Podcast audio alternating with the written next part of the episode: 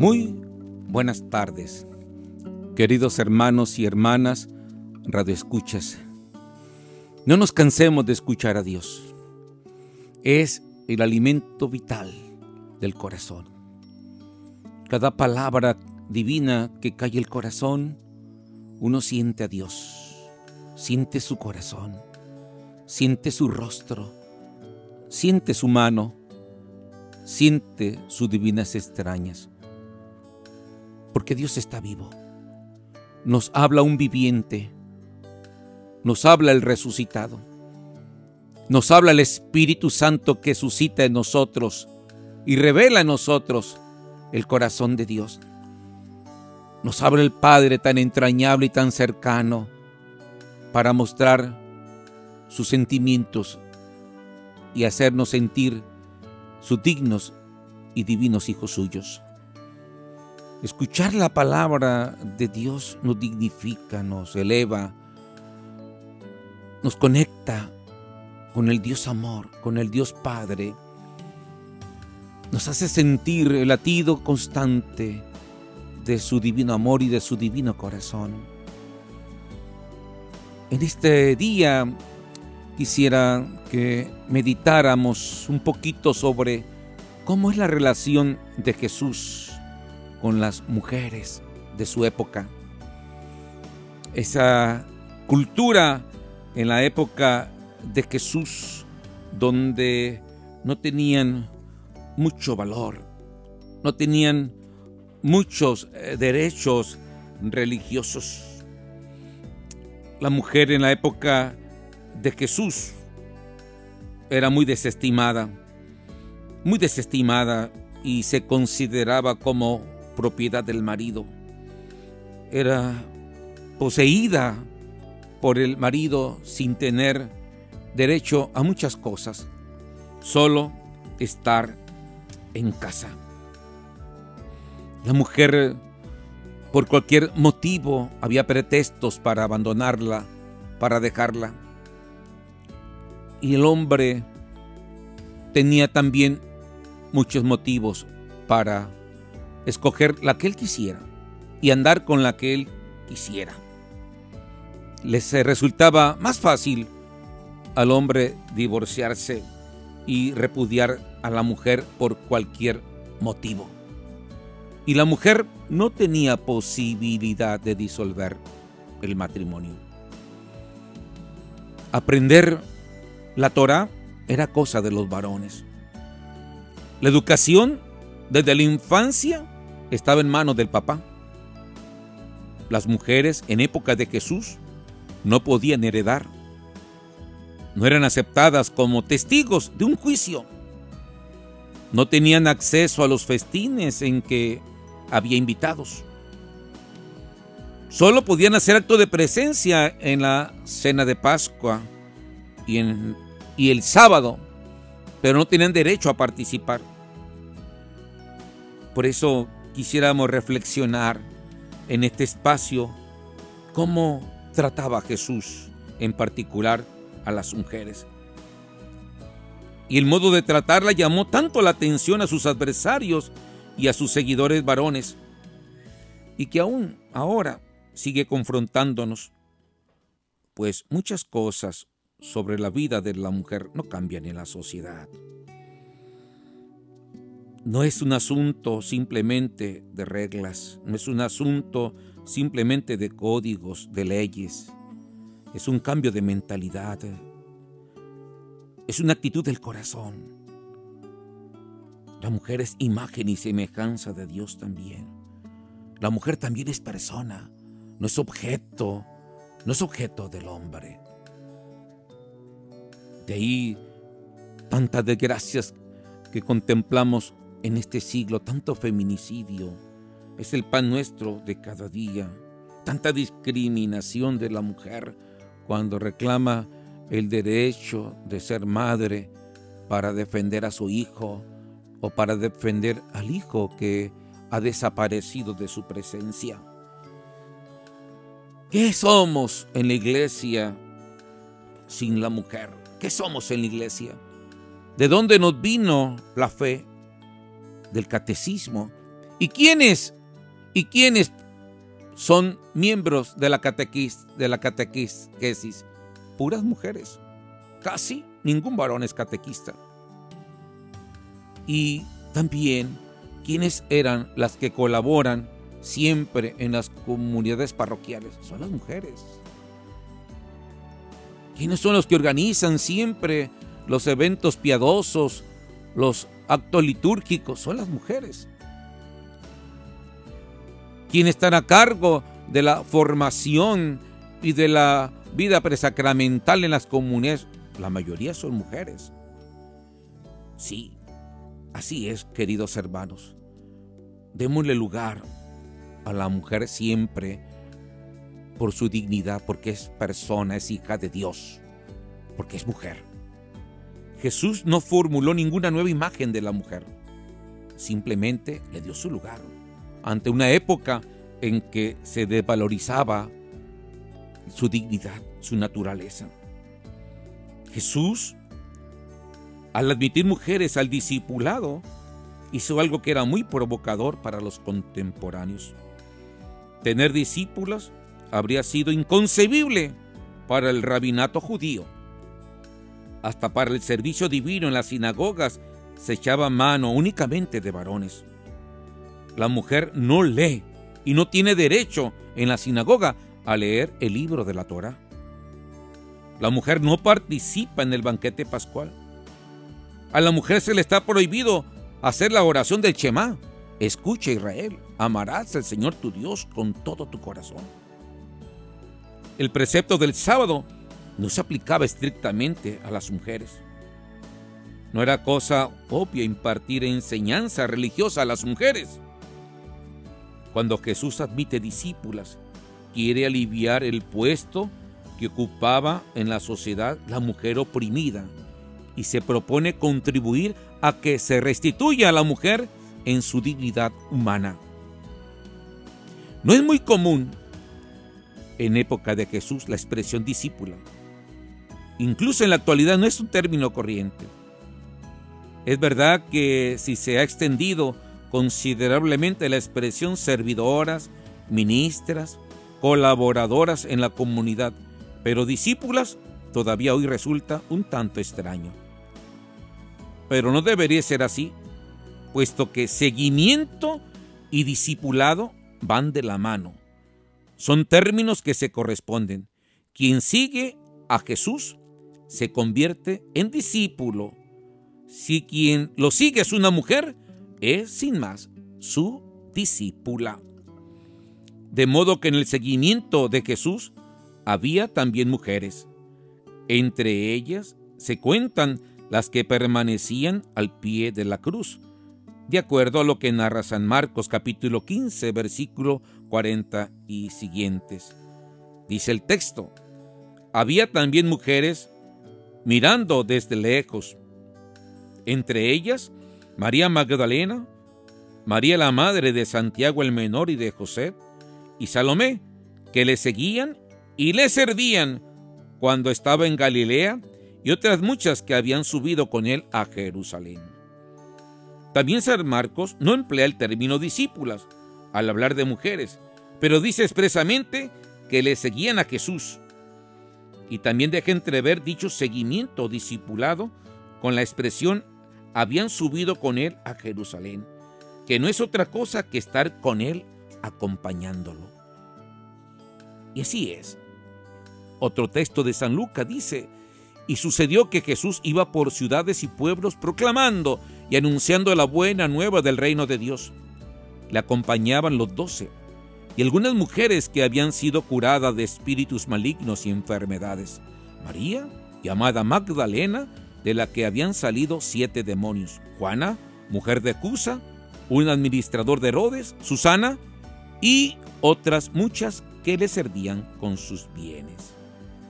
El hecho de que le servían a Jesús con sus bienes, eso significa también que son discípulas. Ahora bien, el acompañamiento o seguimiento o discipulado de las mujeres con respecto a Jesús se extiende a toda la vida pública de Jesús y más allá. Pues conforme a San Lucas, también encontramos a las testigos femeninas de la resurrección del crucificado tras la muerte de Jesús, cuando Lucas menciona que estaban a distancia viendo estas cosas, las mujeres que le habían seguido desde Galilea. Lucas 23, 49. Por esta acción de acompañar a Jesús durante su actividad en la tierra, por este hecho de ser testigos presenciales de su muerte y resurrección, y por la noticia que se les comunicó acerca de su resurrección, las mujeres aparecen al lado mismo de los discípulos de Jesús. Representan de este modo la proclamación de Jesús, del Jesús terreno y del Jesús crucificado y resucitado, y cumplen así el criterio que se exige para la elección del apóstol, a los candidatos al ministerio apostólico conforme Hechos de los Apóstoles 1.22. Andar todo el tiempo que el Señor Jesús convivió con nosotros a partir del bautismo de Juan hasta el día en que nos fue llevado. Esas son las características de un discípulo, de una discípula.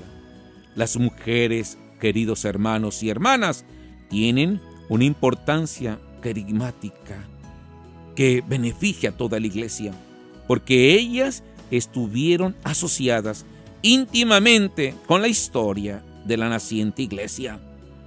Se hayan integradas plenamente en la formación de la iglesia y asumen ya desde el principio tareas importantes que posteriormente vamos a ver.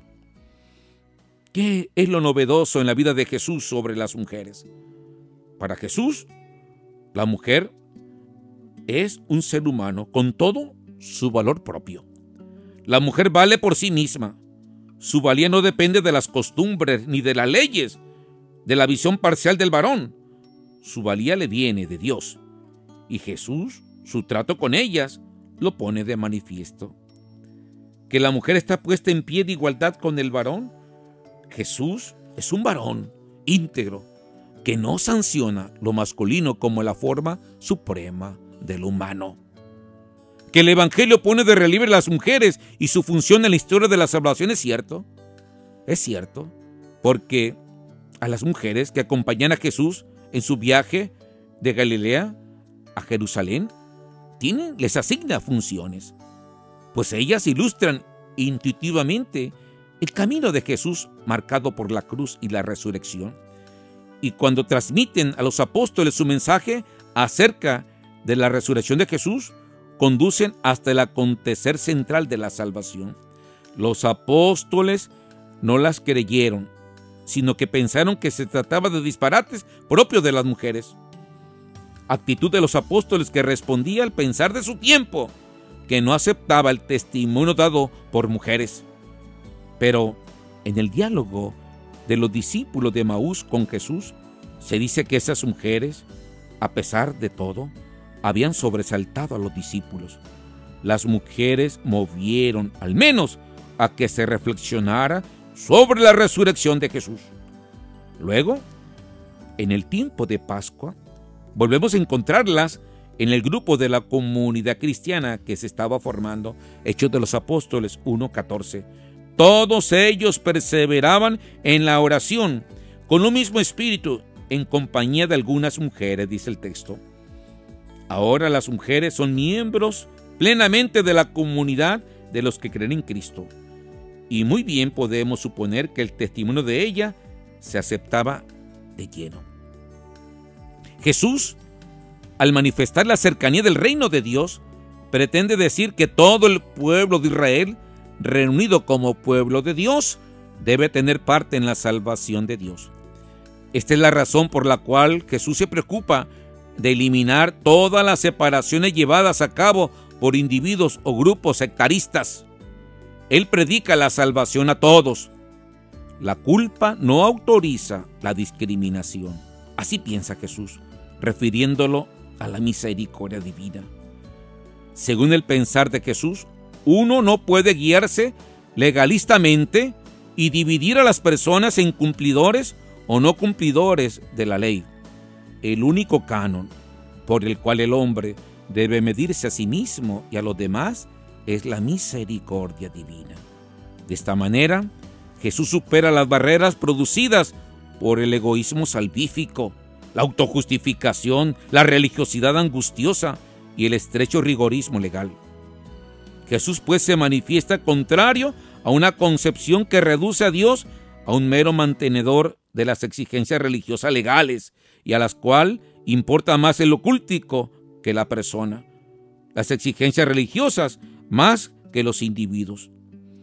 El Dios que Jesús predica y cuyo señorío quiere poner de manifiesto está siempre presente en el corazón del hombre y de la mujer. Jesús muestra que la voluntad de Dios, promotora y mantenedora de la vida, no soporta distinciones en su pueblo. Sí, queridos hermanos, eh, en un comentario hermoso sobre el trato de Jesús a la mujer, lo encontramos en la pecadora perdonada, Lucas 7, 36 y siguiente. Dice el texto, un fariseo le rogó que comiera con él, y entrando en la casa del fariseo, se puso a la mesa. Había en la ciudad una mujer pecadora pública, quien, al saber que estaba comiendo en casa del fariseo, llevó un frasco de alabastro de perfume, y poniéndose detrás, a los pies de él, comenzó a llorar, y con sus lágrimas le mojaba los pies, y con los cabellos de su cabeza los secaba, besaba sus pies y lo ungía con el perfume. Al verlo el fariseo que le había invitado, se decía para sí, si éste fuera profeta, sabría quién y qué clase de mujer es la que está tocando, pues es una pecadora. Jesús le respondió, Simón, tengo algo que decirte. Él dijo, di maestro. Un acreedor tenía dos deudores, uno debía 500 denarios y el otro 50. Como no tenían para pagarle, perdonó a los dos. ¿Quién de ellos le amará más? respondió Simón. Supongo que aquel a quien perdonó más. Jesús le dijo, has juzgado bien. Y volviéndose hacia la mujer, dijo a Simón, ¿ves a esta mujer? Entré a tu casa y no me diste agua para los pies. Ella, en cambio, ha mojado mis pies con lágrimas y los ha secado con sus cabellos. No me diste el beso. Ella, desde que entró, no ha dejado de besarme los pies. No ungiste mi cabeza con aceite. Ella ha ungido mis pies con perfume. Por eso te digo que quedan perdonados sus muchos pecados, porque ha mostrado mucho amor. A quien poco se le perdona, poco amor muestra. Sí, queridos hermanos, ante este encuentro de la mujer pecadora, conocida por toda la ciudad, Jesús ya había realizado antes milagrosas curaciones físicas. Había resucitado a la hija de la viuda de Naín.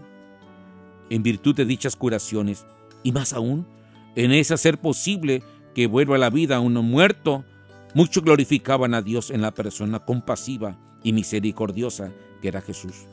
Eran milagros patentes, no había duda. Pero en su encuentro con la pecadora pública hay otro tipo de curación.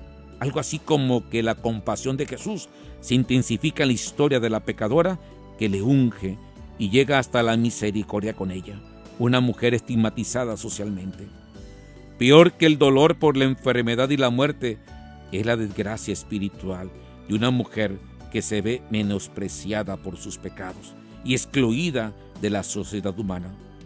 Jesús ve cómo en esa mujer puede surgir un profundo amor y gratitud hacia Él, que la atiende en su situación, que la acepta plenamente como persona humana y que la absuelve de sus pecados. Aparece como agraciada por el favor de Dios, al igual que el paralítico recién curado, solo que en el caso de esta mujer se ponen al descubierto las raíces espirituales de su desgracia y de su amor porque lo que se concede graciosamente a la mujer es más que una asombrosa curación física, porque se puede estar también enfermo por la absurda que es la vida. Aquí se hace ya visible en la vida de la mujer lo que ha acontecido invisiblemente en ella.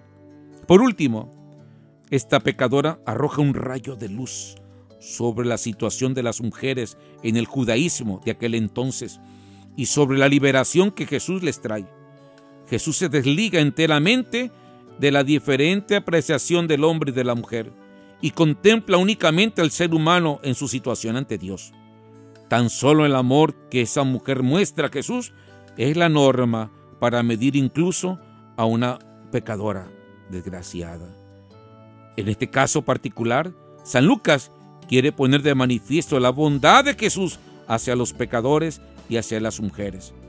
En este caso, se valora a la mujer de carne y hueso, que pese a su pública condición de pecadora, calladamente y con lágrimas que revelan su vergüenza espiritual, y aún así, pública y valientemente se postra, limpia y aunque con carísimo aceite, al único que podía valorarla, estimarla, restituirla y salvarla. Ella es, para San Lucas, una señal de respeto y de la estima que hay que mostrar a toda mujer. Valoro mucho a las mujeres en este tiempo que están dedicando su vida heroicamente al servicio de los enfermos. Doctoras, enfermeras, socorristas y todas las que colaboran para que salgamos adelante en esta lucha de la pandemia que estamos pasando todos. Que Dios las bendiga, las conserve, las guarde, las proteja, las defienda de todo mal. Valora a todas las madres que se entregan incondicionalmente por nosotros y que no escatiman nada por tal de dar la vida por nosotros. Gracias, madres. Gracias, mamás. Gracias, mujeres, que luchan día a día por dignificar su vocación y por hacer florecer su misión como mujeres en la iglesia y en la sociedad. Dios les conceda muchos frutos, muchos frutos de santidad, de justicia y de paz que embellezcan, embellezcan esta cultura de muerte que nos está afectando a todos. Que hagan florecer una nueva esperanza ante un mundo que quiere ver el rostro vivo del amor de Dios reflejado en ustedes. Dios embellezca sus corazones para que generen la imagen viva del ser humano y lo hagan volver más a la imagen divina del amor de Dios. Dios los bendiga y la bendición de Dios Todopoderoso, Padre, Hijo y Espíritu Santo descienda sobre ustedes y permanezca siempre. Hasta pronto.